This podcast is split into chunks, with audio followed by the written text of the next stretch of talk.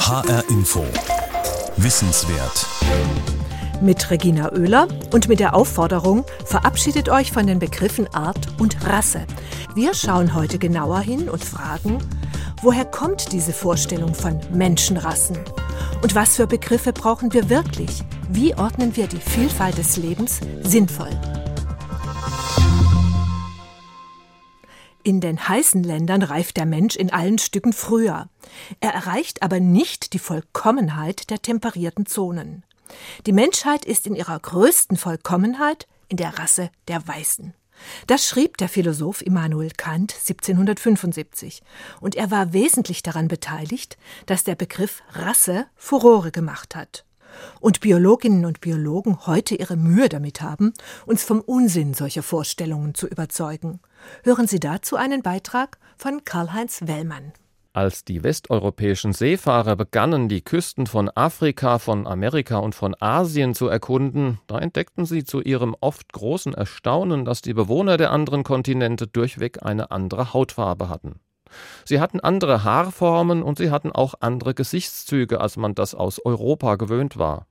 1735 griff Karl von Linné diese meist anekdotischen Beschreibungen auf, als er in seinem Monumentalwerk Systema Naturae jedem Tier und jeder Pflanze einen wissenschaftlich eindeutigen Namen gab. Die Menschen nannte er Homo, und zwar zunächst in vier Varianten. Homo europaeus, Homo americanus, Homo asiaticus und Homo africanus. Diese vier geografischen Grundtypen unterschied Linné einzig durch ihre Hautfarbe. Hell der Europäer, rötlich der Amerikaner, braun der Asiate und schwarz der Afrikaner. Erst mehr als 20 Jahre später, in der zehnten Auflage, führte er in seinem Werk Systema Naturae die gemeinsame und bis heute gültige Bezeichnung Homo sapiens ein ohne zugleich aber auf die Unterteilung in Farbvarianten zu verzichten. Und das hatte Folgen, die bis in unsere Tage nachwirken. Damit setzt sich die US-amerikanische Paläoanthropologin Nina Jablonski auseinander. Sie erforscht, wie unsere fast haarlose Haut im Verlauf der Evolution entstanden ist und sie forscht über die Gründe für die unterschiedlichen Farben der Haut. Bei einem Besuch im Senckenberg Museum in Frankfurt erzählte sie I'm also very interested in how people conceive of color. We are naturally very visually oriented animals. Ich interessiere mich daher auch dafür, was die Menschen über die Hautfarben denken. Wir sind von Natur aus sehr visuell ausgerichtete Tiere. Deshalb nehmen wir stets besonders genau wahr, wie andere Menschen ausschauen. Das steckt in unserer Natur. Auf uns ist das übergekommen von unseren frühen Vorfahren. Allerdings wurde bis vor kurzem mit einer bestimmten Hautfarbe oder mit einem anderen Merkmal kein Werturteil verbunden. Die Leute haben Unterschiede und Gemeinsamkeiten wahrgenommen. Das ist bekannt und aufgezeichnet in der Kunst des alten Ägyptens. Auch aus dem alten Griechenland ist das bekannt. Aber wenn man sich anschaut, was hat man damals über das unterschiedliche Aussehen geschrieben, dann findet man keine Hinweise darauf, dass eine bestimmte Hautfarbe diskriminiert wurde oder dass man damals Vorurteile gegen sie hatte, so wie man das heute in vielen Teilen der Welt findet. Man hat sich damals als unterschiedlich wahrgenommen. Man hat untereinander Handel betrieben. Aber zum Beispiel im alten Griechenland hat man genauso gern Sklaven aus Mitteleuropa gehalten, die sehr helle Haut hatten, wie Sklaven aus Nordafrika, die dunkle Haut hatten. Jedermann von außerhalb Griechenlands galt als weniger begehrenswert. Das hatte nichts mit der Hautfarbe zu tun. Das hing stets ab von Teilhabe oder Nichtteilhabe an der griechischen Kultur. Es ging um das Sprechen der griechischen Sprache. Es ging um die Teilhabe an der griechischen Zivilisation. So it had nothing to do with color, it had all to do with the possession of Greek culture. It is their ability to speak the language, it's their ability to embrace a particular kind of civilization. Selbst die spanischen Kolonisatoren Südamerikas verpassten den dort angetroffenen, ihnen bis dahin völlig unbekannten Menschengruppen keine im modernen Sinne rassistischen Etiketten. The modern roots of racism are from the mid 18th century in Europe, where we see influential individuals like Linnaeus and especially Immanuel Kant, who associate color Die Wurzeln des heutigen Rassismus entstanden erst Mitte des 18. Jahrhunderts in Europa. Damals haben einflussreiche Personen wie Karl von Linné und Immanuel Kant die Hautfarbe verbunden mit Eigenschaften ihres Charakters und mit ihrer Kulturstufe. Vor allem Kant hat einen großen Beitrag zum Entstehen des Rassismus geleistet. Kant war in seiner Zeit ein enorm respektierter Philosoph. Er hatte großen Einfluss auf die anderen Philosophen und auf die Studenten seiner Epoche. Daher hatten seine Schriften über die Vielfalt des Menschen und den Ursprung der Kultur enormes Gewicht in Europa. Seine Idee, Rassen in einer Rangordnung anzuordnen, setzte sich durch, weil er ein so prominenter Intellektueller war. Wenn er etwas erklärte, dann haben viele andere Leute schlichtweg unterstellt, dass er recht habe. Es war vor allem sein Einfluss, dass man in der westlichen Welt eine Hierarchie der Hautfarben erdacht hat, eine Hierarchie der Moral und eine Hierarchie der Fähigkeit zur Teilhabe an kulturellen Errungenschaften. Die Hautfarbe war jetzt verbunden mit einer einer Anzahl von Werturteilen. and a hierarchy of morals and a hierarchy of a capacity for civilization. So that color was very much attached to a series of values. So heißt es beispielsweise wörtlich bei Kant, die Negers von Afrika haben von der Natur kein Gefühl, welches über das Läppische stiege. Kant beschreibt also die Afrikaner ganz pauschal als schwarzhäutige Menschen und damit als Rasse ohne Differenzierung ihrer kulturellen, politischen und staatlichen Vielfalt. Also ganz anders, als er dies beispielsweise mit Blick auf hellhäutige Menschen formuliert hat. Und Kant unterstellt den Afrikanern an anderer Stelle, dass sie aufgrund der großen Hitze von Natur aus phlegmatischer seien als die Europäer. Auch der als Naturforscher ähnlich einflussreiche Karl von Linné hat einige Wurzeln für die Grundgedanken des späteren Rassismus gepflanzt. 1758 führte er nämlich nicht nur die Bezeichnung Homo sapiens für die biologische Art des Menschen ein. Vielmehr ergänzte Linné die vier Farbmerkmale um charakterliche und körperliche Eigenschaften. Den Europäern schrieb er zu, sie seien weiß, lebhaft und muskulös. Der Amerikaner sei rot, cholerisch, aber aufrecht. Der Asiat sei gelb, melancholisch und steif, und der Afrikaner, der sei schwarz, phlegmatisch und schlaff. Diese fantasievollen Zuordnungen publizierten übrigens sowohl Linné als auch Kant ohne persönliche Kenntnis irgendeiner der außereuropäischen Landstriche und Kulturen, also allein auf Basis von meist reißerisch abenteuerlichen Berichten irgendwelcher Seefahrer. Das also waren die populären Vorurteile im 18. Jahrhundert. Und heute, Professor Nina Jablonski we have come to incorporate many of Kant's ideas into the way our governments and civilizations operate. Wir haben danach viele von Kants Annahmen in unser kulturelles Verhalten übernommen, auch in der Weise, wie Regierungen heute noch handeln. Das ist heute eine sehr unangenehme Situation, aber wir sind in der Lage, das zu ändern. Ich sehe das so, das ist ein geistiges Konstrukt, das von Menschen gemacht wurde. Es wurde von falsch informierten Leuten erdacht. Und wir können das ändern durch Information und Erziehung, sofern der Wille dazu vorhanden ist. Wir können das. Es ist nicht unmöglich. And we can change it through information and education if there is a will. This is within our grasp. This is not impossible. Aber es ist offenbar schwierig, gegen tief sitzende Vorurteile anzugehen, zumal in Deutschland, wo der Rassismus zwischen 1933 und 1945 gleichsam zur Staatsdoktrin erhoben worden war. The evolution of skin and skin pigmentation was a field after World War II that was very die Evolution der Haut und der Pigmentierung der Haut war nach dem Zweiten Weltkrieg ein Gebiet, das sehr wenig bearbeitet wurde in den Wissenschaften. Das lag daran, dass in Deutschland und in ganz Europa eine ungeheuer große Furcht bestand, über die Ursprünge der menschlichen Vielfalt zu sprechen. Nach dem Ende der Nazi-Ära hat man überall gezögert, darüber zu sprechen, warum es Unterschiede gibt und was die biologischen Gründe für diese Unterschiede zwischen den Menschen sein könnten. Es war tatsächlich erst in den 1980er und 90er Jahren, dass sich die Forscher nicht mehr unwohl gefühlt haben, über die Entstehung der Vielfalt beim Menschen zu reden. Ich war der Meinung, dass die Zeit reif ist, die Forschung auf diesem Gebiet wieder fortzusetzen, obwohl noch nicht allzu viel Neues dazu erforscht worden war seit dem Anfang des 20. Jahrhunderts. So I felt that the time was ripe to continue this area of research even though there hadn't been a lot done since the early 20th century. Mehr als 25 Jahre lang hat Nina Jablonski inzwischen über die Stammesgeschichte des Menschen geforscht. Und sie hat nachgewiesen, dass die Hautfarbe sogar besonders wenig aussagt über verwandtschaftliche Beziehungen.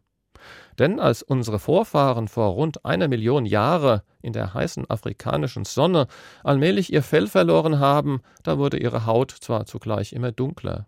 Aber als die ersten Menschen vor rund 40.000 Jahren Europa und Asien zu besiedeln begannen, da brauchten sie diesen starken Sonnenschutz nicht mehr. We reasoned that they had to have undergone loss of pigmentation. Wir haben daraus geschlussfolgert, dass sie ihre Pigmentierung verringert haben müssen.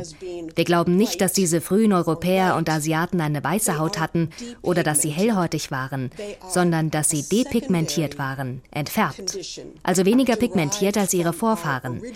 Einer der aufregendsten Momente im Verlauf unserer Forschung war, als das Humangenom-Projekt viele Studien ermöglicht hat über die genetischen Grundlagen der Hautpigmentierung. Denn es wurde nachgewiesen, dass dieser Verlust in unterschiedlichen unterschiedlichen Regionen durch unterschiedliche Gene entstanden ist. Die Westeuropäer und die Ostasiaten haben beide die dunkle Färbung ihrer Haut verloren, aber beide haben sie unabhängig voneinander verloren. Und das ist ein wundervoller Vorgang im Verlauf der Evolution des Menschen. Wenn ein starker Selektionsdruck vorhanden ist, dann können sich jene Mutationen in einer Population durchsetzen, die eine wünschenswerte Anpassung an die Umwelt bewirken, die also letztlich zu mehr Nachwuchs führen. Aber es sind nicht überall die gleichen Mutationen.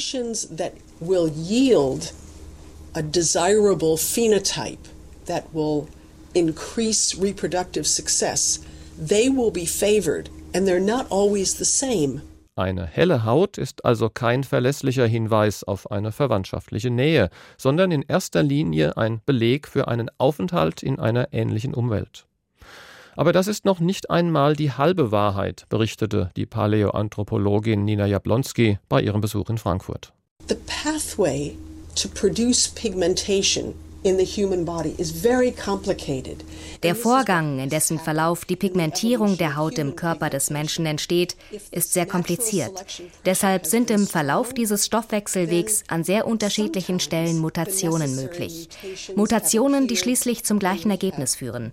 Und genau das hat sich beim Menschen zugetragen im Verlauf der Evolution der Pigmentierung. Der Selektionsdruck war hoch. Zufällig ist eine Mutation an einem Gen passiert und so wurde der depigmentierte Phänotyp herbeigeführt, also das hellere äußere Erscheinungsbild. Aber einige Populationen sind auch wieder zurückgewandert in sonnigere Regionen, zum Beispiel aus Zentralasien über die Beringstraße nach Nordamerika und bis hinunter nach Südamerika. Und dort haben sie eine dunkle Pigmentierung der Haut wiedererworben, und zwar durch unterschiedliche genetische Veränderungen. Ähnlich war es in Südostasien. Dort leben ziemlich dunkelhäutige Menschen, die ziemlich sicher ebenfalls wiederpigmentiert sind. Die Hautfarbe des Menschen ist also eine der am raschesten durch Evolution veränderbaren Eigenschaften. Human pigmentation therefore is one of the most evolutionarily changeable characteristics that has responded as we have moved through time. Ein Beitrag von Karl-Heinz Wellmann. Wenn Sie mehr lesen wollen von Nina Jawlonski, es gibt einen brillanten Essay von ihr in dem Buch welche wissenschaftliche Idee ist reif für den Ruhestand? Die führenden Köpfe unserer Zeit über die Ideen, die uns am Fortschritt hindern. Kein Wunder, dass Nina Jablonski in diesem Buch über Rasse schreibt. Herausgegeben ist das Buch von John Brockman. Art und Rasse vergesst diese Begriffe. Oder wie ordnen wir die Vielfalt des Lebens sinnvoll? Das ist unser Thema heute in HR Info Wissenswert. Mein Gesprächspartner dazu ist jetzt der Biologe Professor Volker Moosbrucker. Er ist Generaldirektor der Senckenberg Gesellschaft für Naturforschung. World of Biodiversity. Das ist der Claim, den sich Senckenberg gegeben hat. Und Volker Moosbrucker ist damit auch ein bisschen der Herr der Biodiversität. Ich habe ihn zunächst einmal gefragt, was er denn denkt. Brauchen wir den Begriff Rasse, wenn wir vom Menschen reden? Oder sollten wir uns von ihm verabschieden? Ich denke, im Deutschen können und sollten wir uns davon verabschieden, einfach weil so viele nicht wissenschaftliche Konnotationen, Vorstellungen damit verbunden sind. Auf der biologischen Seite brauchen wir einen ähnlichen Begriff. Wir verwenden heute dann in diesem Kontext die Begriffe Unterart, Subspezies oder Variation, denn die einzelnen Arten sehen ja weiter untergliedert. Wir verwenden dafür heute lieber den Begriff Variation oder eben gegebenenfalls auch Unterart. Und brauchen wir diese Begriffe auch, wenn wir von Menschen reden? Der Mensch ist, wenn man so will, ein sehr eitles Tier. Ähm, ich glaube, die Menschen lieben es nicht, wenn sie letztlich in Variationen unterteilt werden oder in Unterarten unterteilt werden. Also insofern, glaube ich, ist für uns Menschen es eher schwierig, mit diesen Begriffen eigentlich unsere Vielfalt zu beschreiben. Auf der biologischen Seite sehen wir das ganz nüchtern. Ich glaube, das Problem ist beim Menschen, da denken wir immer an höher und weniger hochentwickelt und solche Wertungen. Und die nehmen wir in der Biologie natürlich überhaupt nicht vor und wir sehen sie auch nicht. Also für uns ist ein Bakterium, das heute existiert, genauso hoch entwickelt wie der Mensch. Tja, nun bröckelt es ja, wenn man versucht, Ordnung in die Vielfalt des Lebens zu bringen. Da habe ich den Eindruck, da bröckelt es eigentlich an, bei, bei allen Begriffen. Da geraten irgendwie alle Begriffe so ein bisschen in Schwimmen und Wanken. Auch der Begriff der Art. Ja. Was ist das überhaupt? Das ist ja ein typisches Phänomen der Wissenschaft. Sie erforschen irgendwas und stellen fest, durch die Erforschung entstehen viele neue Fragen. Und so ist es tatsächlich auch beim Artbegriff. In den 50er, 60er Jahren, da hatten wir das Gefühl, wir wissen eigentlich, was eine Art ist. Eine Art sollte eigentlich eine Gruppe von Individuen sein, die in ihrem Genaustausch von anderen Gruppen völlig getrennt sind. Also eine Art ist eine Summe von Individuen, die sich untereinander sexuell fortpflanzen, aber eben mit anderen Gruppen von Individuen keinen Genaustausch haben. Und heute weiß man, dass das so eigentlich gar nicht existiert. Es gibt praktisch zwischen allen Arten irgendwelche Übergänge, wo eben doch Genaustausch existiert. Auch beim Menschen, nicht? Wir haben lange Zeit gedacht, Neandertaler und Homo sapiens sind zwei getrennte Arten. Heute wissen wir, dass es natürlich auch zwischen Neandertaler und Homo sapiens Genaustausch gab, nicht? Und wir alle tragen Neandertaler-Gene in uns. Also diese Vorstellung, eine Art ist absolut genetisch abgegrenzt von anderen Individuen, anderer Arten, das hat sich leider nicht bewahrheitet. Und das hängt auch damit zusammen, dass wir heute feststellen, Evolution funktioniert nicht einfach als eine Aufspaltung eines Astes, sondern Evolution ist ein Netzwerk. Das ist eine zusätzliche Komplikation, die Darwin so noch nicht verstanden hat und wir auch erst in den letzten Jahren und Jahrzehnten verstanden haben, dass Evolution eigentlich retikulär, netzwerkartig verläuft.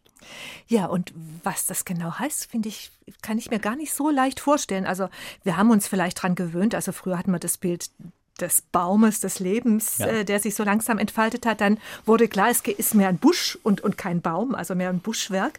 Und was heißt das, wenn das jetzt ein Netz ist, das eigentlich alles mit allem, auch über die Zeit hinweg, äh, sozusagen anders verbunden ist, als wir uns das vorstellen?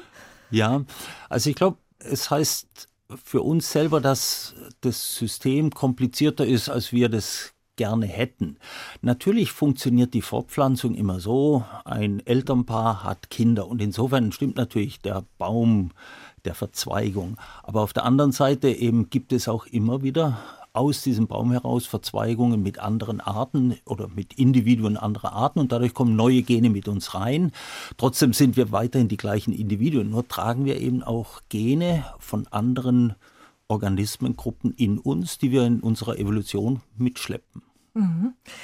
Es ist ja eigentlich immer, was wir vorfinden in der Natur, Work in Progress. Also wie werden, so wir, dies, wie werden wir dieser unwahrscheinlichen Dynamik gerecht? Ja. Ich denke, es gibt ganz klar die Unterschiede. Es gibt in der Natur so etwas wie Arten. Ein Hausspatz wird eben typischerweise eine Hausspätzin finden, um Kinder äh, zu generieren. Nicht? Aber es gibt eben auch die Ausnahmen. Also ich glaube, man muss es als eine in gewissem Rahmen vorgegebene Ordnung sehen, die aber Übergänge kennt und die sich permanent ändert. Und das kennen wir auch aus unserem eigenen Leben. Nicht? Man kann schon fragen, ist der Volker Moosbrucker heute mit 62 Jahren noch der gleiche Volker Moosbrucker, der war mit acht Jahren? ich bin das gleiche Individuum, trotzdem bin ich natürlich eine völlig andere, andere Person. Und auch da kann man fragen, wie will ich denn diese Lebensabschnitte gliedern in Jugend, Erwachsenen, Alter? Nicht auch da gibt es keine scharfen Abgrenzungen. Trotzdem macht es Sinn, solche Phasen zu unterscheiden. Und so denke ich, muss man das letztlich auch für die Evolution des Lebens sehen.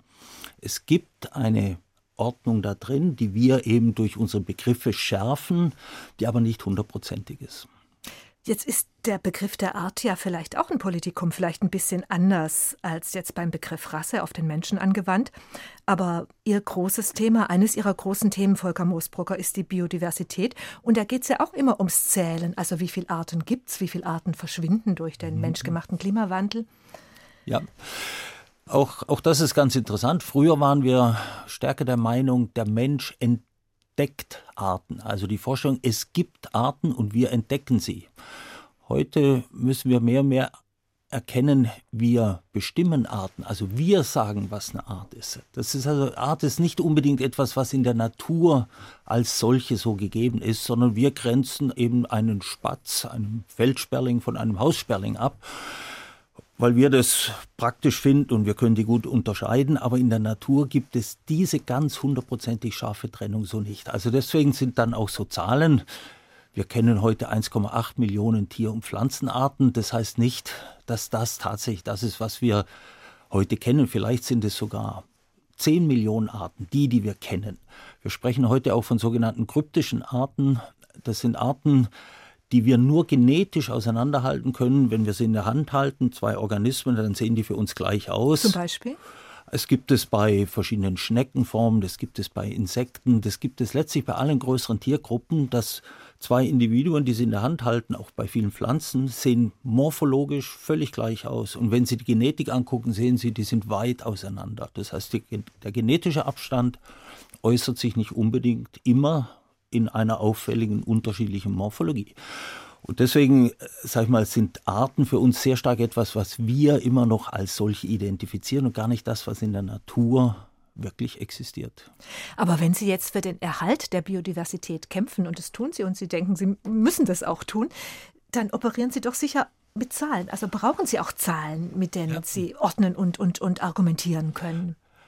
Genau, also das ist eine Art der Annäherung indem man einfach Zahlen nennt und es gibt halt bisher die Norm, was eine Art ist und da kennen wir eben 1,8 Millionen. Wenn wir ganz genau hingucken würden, würden wir wahrscheinlich feststellen, das, was heute unter den 1,8 Millionen sich verbirgt, sind vielleicht 2, 3, 4 Millionen. Das, was es noch gibt, was wir noch nie in den Händen hatten, das sind wahrscheinlich 9 bis 10 Millionen verschiedene Arten. Man muss sich also vorstellen, es gibt eigentlich eine unendlich große genetische Vielfalt, die wir untergliedern, zunächst einmal morphologisch in Arten. Und das können wir dann auch noch genetisch weiter aufteilen. Dann haben wir genetische Arten, aber die Natur kennt eigentlich nur genetische Vielfalt. Und wie stark schwindet die im Moment? Also nach allem, was wir wissen, ist der Schwund an Arten enorm groß, durchaus vergleichbar mit den großen Massenaussterben in der Erdgeschichte. Ähm, die IUCN, eine Naturschutzorganisation globaler Natur, die kommt zum Schluss, dass 40 Prozent aller untersuchten Arten in irgendeiner Form vom Aussterben bedroht sind. Von den Arten, die wir kennen, oder von den Arten, die auf unserer Erde nach unserem Wissen leben, sterben pro Tag Größenordnung 100 Tier- und Pflanzenarten aus. Also der Verlust an biologischer Vielfalt ist enorm. Ursache ist vor allem Landnutzungswandel. Also wir zerstören letztlich natürliche Lebensräume für die Arten und wenn die Lebensräume weg sind, sterben auch die Arten aus. Und Sie sagen, Volker Moosbrugger, das wird uns mehr beschäftigen noch oder mindestens so sehr beschäftigen wie der Klimawandel. In der Tat, weil wir eben an Klimawandel können wir uns anpassen. Auch das kostet Geld, auch das wird zu durchaus dramatischen Veränderungen führen. Aber an Klimawandel können wir uns relativ gut anpassen, weil es eben sehr stark ein physikalischer, physikalisch-chemischer Prozess ist. Anders sieht es aus beim Verlust biologischer Vielfalt. Wir hängen unmittelbar ab von der Natur. Die Natur, die Vielfalt liefert uns sogenannte Dienstleistungen, Bestäubungen zum Beispiel, Reinhaltung von Luft, von Wasser.